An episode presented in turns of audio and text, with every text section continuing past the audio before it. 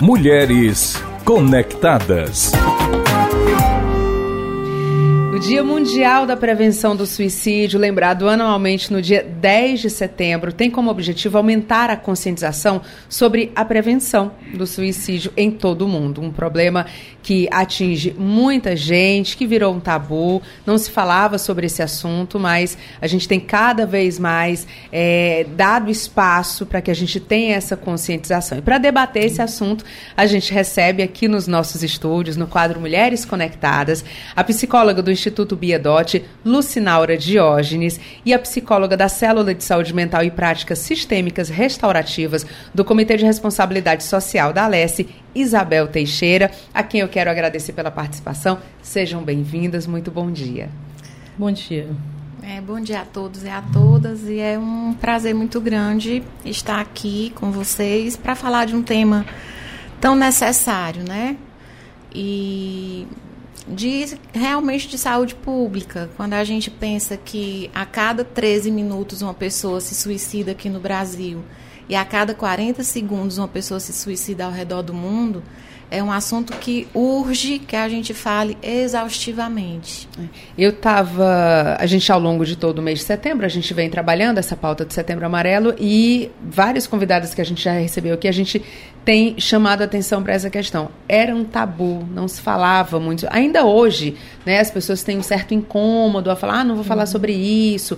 Dentro do seio familiar, como puxar essa essa esse tema com um adolescente, né? Assim, dentro das famílias mesmo existe uma dificuldade. Eu queria para a gente começar o nosso bate-papo com a experiência de vocês, assim, uhum.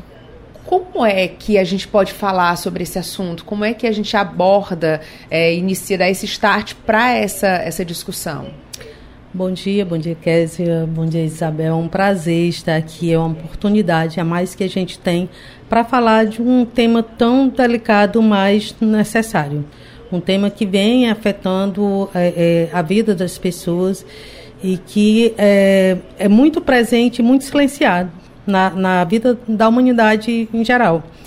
É, falar sobre suicídio e falar palavra suicídio já é uma forma de é, começar a desconstruir os estigmas que esse tema traz. Então, é preciso que a gente, nas rodas de conversa, no, no nos nossos diálogos, a gente possa e, e é, internalize essa compreensão de que para falar sobre vida, valorização da vida, a gente também precisa falar de suicídio abertamente, só que de forma responsável, sabendo é, se aprofundar no assunto, pesquisando, é, procurando conhecer sobre o fenômeno, mas também procurando divulgar suas formas de prevenção, como e onde buscar ajuda. Então é importante sim que esse tema seja um tema é, debatido entre as rodas de, de, sociais, entre as rodas de amigos e no seio familiar. Porque dentro da família é onde mais você pode perceber é, se alguém está dando sinais de que a vida está muito difícil está muito pesada.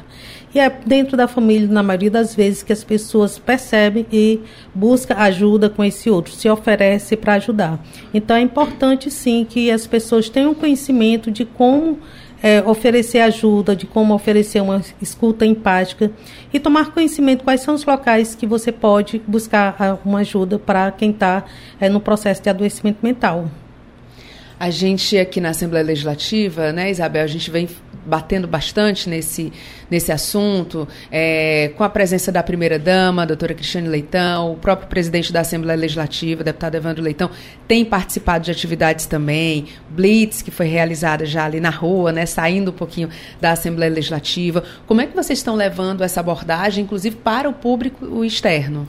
É, a, a, gente está com a oficina Despertar, que nós vamos a, até as escolas de ensino médio, né, escolas estaduais, com uma cartilha onde a gente fala das emoções, das principais emoções, principais sentimentos e faz perguntas assim: o que é que a vida significa para ti? Qual é o teu valor perante a vida? É, quais são as dores que estão caladas? Quem é tua, tua rede de apoio? Isso tudo de uma forma muito até lúdica para que traga essa população para a consciência do que é a prevenção do suicídio e de como chegar até quem está sofrendo, né? É, a, a, quanto mais a gente fala, menor é a dor. Isso é verdade. E a, a questão de falar sobre suicídio, ela ficou dificultada desde 1700, quando lá na Europa foi, foi divulgado um livro que era um, um amor que não deu certo, do Weber. E no livro, apesar, apesar de ser uma ficção, ele se suicidou. E depois outros casos de suicídio bem parecidos com ele foram acontecendo, né? E aí a, a, foi dito que não era mais para falar de suicídio.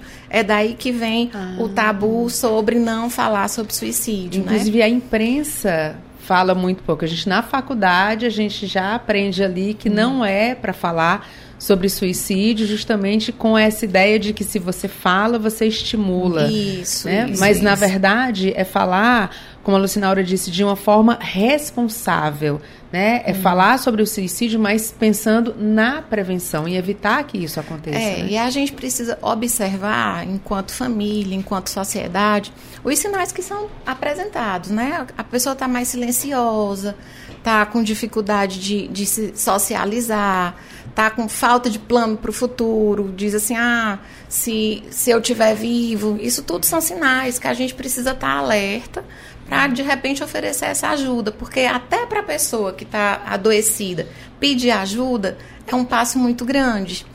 Então acaba que nós todos, profissionais, familiares, sociedade como um todo, a gente precisa estar tá alerta. É, precisa estar tá atento à mudança de comportamento. E as, muitas pessoas relacionam a, a ideação e o comportamento suicida só a, ao público adolescente e adulto jovem. Mas não acontece a ideação e o comportamento em todas as idades, principalmente no público idoso, que é um público que é menos visto, que é um público que não aparece nas redes sociais, que a pessoa vai ficando mais isolada, vai perdendo, perdendo suas funções sociais, suas funções físicas também, e essa pessoa ela vai se isolando cada vez mais. Então, no público idoso também tem um, um alto índice de não só do, do, ato suicida, que seria é, é, a tentativa, mas de um suicídio mesmo. É importante também que as pessoas comecem a entender o que é uma, uma ideação, um suicídio, que é um, um comportamento suicida, uma tentativa de suicídio, e entender que uma tentativa de suicídio também é uma forma de comunicação, de comunicação que essa pessoa não está sabendo lidar com o sofrimento, não está sabendo lidar com uma situação que ela não tem maturidade ou não tem recursos para resolver essa situação. Então, assim, é importante que numa primeira tentativa essa pessoa seja, seja ajudada, porque uma primeira tentativa é um indicador é, de alto risco de suicídio. E como é que a gente pode ajudar a essas pessoas? Quando a gente fala a essas pessoas, parece que é muito distante, né? Mas não é. Muitas vezes são pessoas que estão no nosso convívio, estão na nossa família, são amigos. Cada vez mais a gente vem é, conhecendo esses casos, né? Tentando entender. Mas qual é a forma, se é que existe uma forma correta ou uma fórmula correta da gente ajudar essas pessoas? Eu penso, sabe, que, que o suicídio ele é multifatorial. Para a gente chegar e dizer que tem uma causa, é, é reduzir demais o fenômeno, né? E essa observação, e de repente é a atividade física, a meditação, os grupos de apoio, o CVV, que é um, um instrumento aí que é fantástico, que é uma ligação gratuita, que funciona 24 horas por dia, 365 dias por ano, que é o número 188. Isso tudo é, é forma de ajuda. O suicídio, é, a passagem ao, ao, ato, como a gente fala, é, é, uma, é um desespero. É, é uma ação de desespero, é um impulso de desespero, né? E se essa pessoa tem algum, alguma ajuda, algum acolhimento nesses 15 minutos de completa desesperança, a probabilidade de que ela não passe ao ato é muito grande.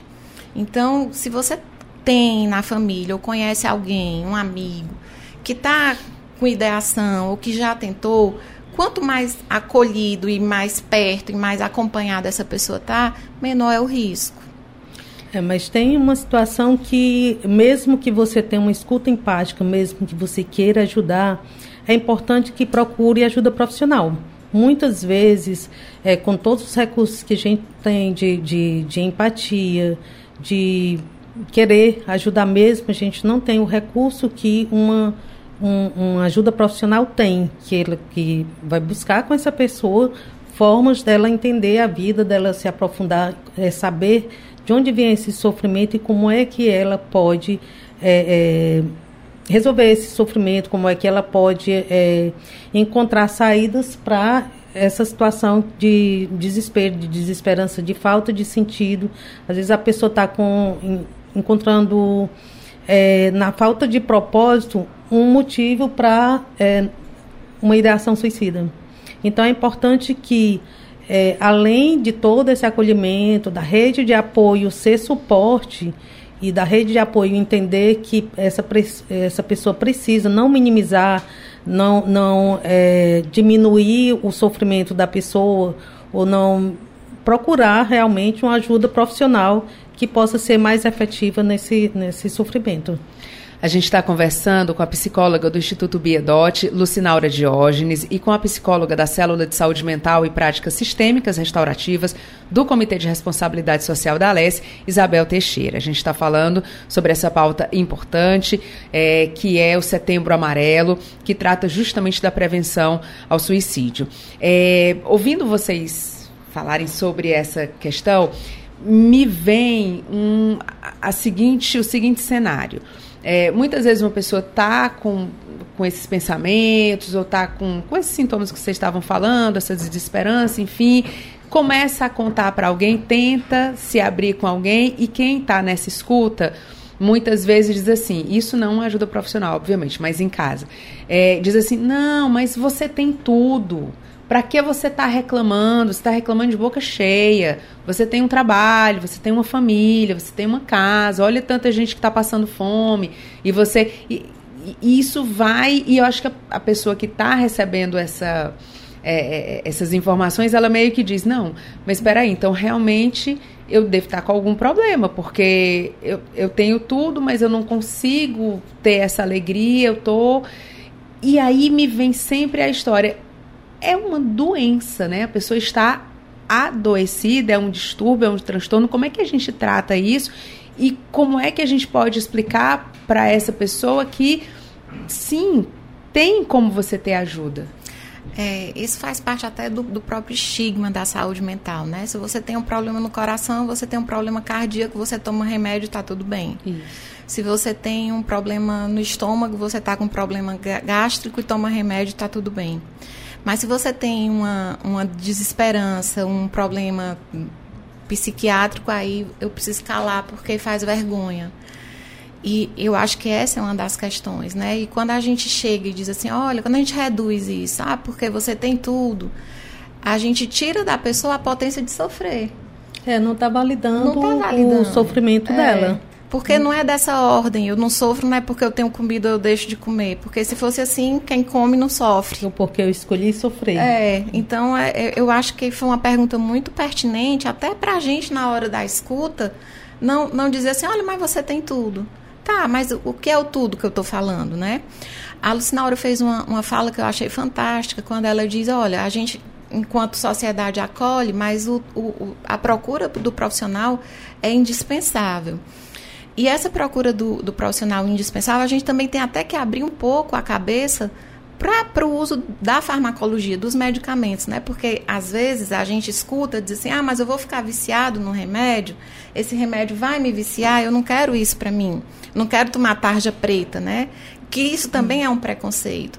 E a gente precisa entender que em alguns casos o medicamento ele vem como ajuda indispensável para a manutenção da vida. E muitas vezes a, a terapia medicamentosa ela vai é, é, andar junto com a psicoterapia. O que é importante para o paciente, para a família do paciente, é fazer uma psicoeducação. Uma psicoeducação é, de como é que é administrada essa medicação psiquiátrica, quando é que ela começa a fazer efeito, porque tem uma, uma uma tendência muito grande da pessoa é, esperar um efeito muito rápido e a gente sabe que a medicação ela precisa de tempo para reagir no corpo e cada pessoa é uma pessoa mesmo que uma medicação tem um efeito para uma pessoa mais rápido, para outra ela pode demorar por várias situações. Então, é importante que, mesmo que o psiquiatra não faça essa psicoeducação, ou a pessoa não tenha acesso a um serviço que seja mais demorado, que faça essa psicoeducação, o psicólogo pode fazer essa psicoeducação para que a pessoa é, entenda como é que a medicação age no corpo dela, o que, quais são os sintomas que ela vão, vai sentir, quais são as reações adversas, porque muitas vezes as pessoas deixam de tomar medicação quando começa a sentir uns sintomas diferentes, que além do, dela estar tá com é, alguns sintomas de, na saúde mental, ela começa a sentir sintomas também no físico, no, no, no organismo, e a pessoa deixa de tomar a medicação. Então é importante que ela entenda como é que a medicação age no corpo, quanto tempo ela vai tomar essa medicação, como é que é, é, é vai reagir e entender que uma preocupação que as pessoas têm muito grande é de ficar dependente, né? Então, principalmente adolescentes e adultos jovens têm esse, esse receio de começar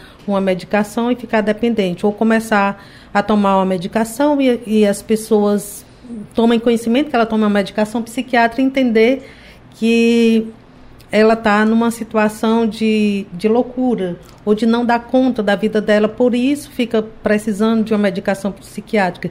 Então, é outra face também que a gente precisa atuar para é, desconstruir esses preconceitos com a medicação psiquiátrica. E, e, mais uma vez a importância do profissional, porque ele Sim. vai saber a hora de começar, se aquele medicamento está funcionando, se é preciso hum. trocar e mais à frente é. a hora de retirar, né? Isso, e retirando e, aos poucos. E, e aqui se, acredito que alguns ouvintes tomam medicamento para a saúde mental, uma, uma, uma, um apelo que eu faço é que na hora que começa a melhorar, porque a gente melhora com o uso do medicamento, a gente não abandone o tratamento. Uhum. Porque quando a gente abandona, a, a próxima crise tende a vir mais forte.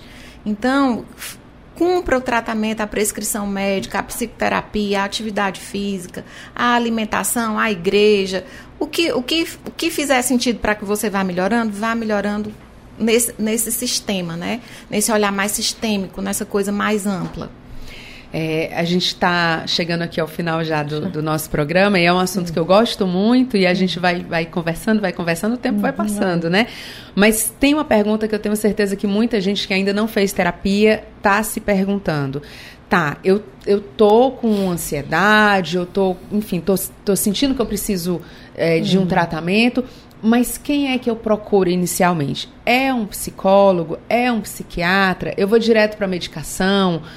as pessoas têm essa dúvida. Qual seria o ideal, assim, qual seria a porta de entrada ideal? Porque eu sei que caminham é. juntos, inclusive, né? É, depende, depende da situação que a pessoa está. Se a pessoa estiver numa situação de crise, sim, ela precisa procurar um psiquiatra. E certamente o psiquiatra vai indicar psicoterapia, como também vai indicar é, outras formas de autocuidado. Mas se a pessoa se percebe às vezes chega no instituto uma, uma pessoa é, solicitando é, atendimento, ela se percebe, ela diz, olha, eu estou com pensamento, com ideação suicida, estou com ideação de me autolesionar. Então, ela mesmo procura, e ela procura numa situação que ela acredita que a psicoterapia pode dar conta. Então, quando ela começa o tratamento com o psicólogo, o psicólogo vai saber o momento de encaminhar ou não para o psiquiatra. Se houver necessidade de caminhar, se encaminha para o psiquiatra, se encaminha para o neurologista, se for uma situação para um, um neurologista, como também pode se encaminhar para outras especialidades médicas, se for necessário. Mas é, o, o ideal é que a gente comece a se perceber, perceber quando a gente está sentindo que aquilo é, não é só é mal-estar, não é só uma, uma, uma emoção. É, é é, desregulada ou desagradável que está acontecendo. Eu não, é, quando eu não estou sabendo lidar com as, as, minhas emoções, quando passa a ser é, prejudicial para o meu é, funcionamento, então eu preciso procurar uma ajuda é, especializada. O, o Freud dizia né, que Eros é a capacidade de amar e trabalhar. Enquanto você mantém essa capacidade de amar e de trabalhar, sua vida tá ok. Tem as angústias, tem as tristezas, tem as alegrias tem. que todo mundo é, tem e você está tá conduzindo sua vida ok. Mas na hora que a sua capacidade de amar e de trabalhar, ela fica impactada, aí está na hora de você procurar ajuda. Então, eu, eu deixo esse recado. Você olha para a sua vida, você está amando e está trabalhando, então está tudo bem. Mas se você está impedido disso, né? Se está pesado, vai procurar ajuda, pede. E não tem problema nenhum e procurar não tem ajuda, problema né? nenhum. Pelo contrário. Na verdade, até corajoso, né? Até grandioso você se perceber e dizer, olha, eu sozinho não estou dando conta. Eu vejo isso na expressão do desejo, do propósito. Enquanto você tem desejo, tem propósito, tem plano de vida, é, você tem um, dá um sentido à sua vida. Então é, é quando você consegue lidar com as suas emoções e saber que tristeza, que raiva, que medo faz parte da vida, o que é adoecedor é a falta ou o excesso, porque o que te adoece é, é, o excesso de tristeza ou é a falta dela, é o excesso de, de, de medo, que chega a ansiedade, chega o pânico, a falta dele também. Então, é importante a gente é, saber lidar com as emoções. Olha, eu ficaria horas conversando, horas conectadas com essas mulheres, mas a gente precisa encerrar. Eu agradeço muito a participação. A gente conversou com a psicóloga do Instituto Biedot, Lucinaura Diógenes, e com a psicóloga da Célula de Saúde Mental e Práticas Sistêmicas Restaurativas do Comitê de Responsabilidade Social da LES, Isabel Teixeira. Muito obrigada pela participação de vocês, parabéns pelo trabalho e muito sucesso. É, obrigada e mais uma vez, né, para quem está precisando e não, não acha recurso em canto nenhum, liga 188 CVV e aqueles 15 minutos vão fazer toda a diferença na sua vida. Obrigada, Isabel. Obrigada, Nós do Instituto agradecemos a oportunidade de estar aqui e eu gostaria de deixar o contato do Instituto 998420403 para quem precisar e quiser buscar ajuda. E você que está acompanhando o nosso programa, né? Tenho certeza que você adorou essa conversa aqui com as mulheres conectadas, mas você também pode compartilhar essa informação. Ao final do programa, nosso todo o nosso conteúdo aqui fica disponível no YouTube e em podcast. Tem também nas redes sociais. Você pode pegar esse material e compartilhar com outras pessoas para a gente fazer essa corrente do bem ser cada vez mais forte. Muito obrigada por, pela participação de vocês. Muito bom dia, sucesso. Obrigada.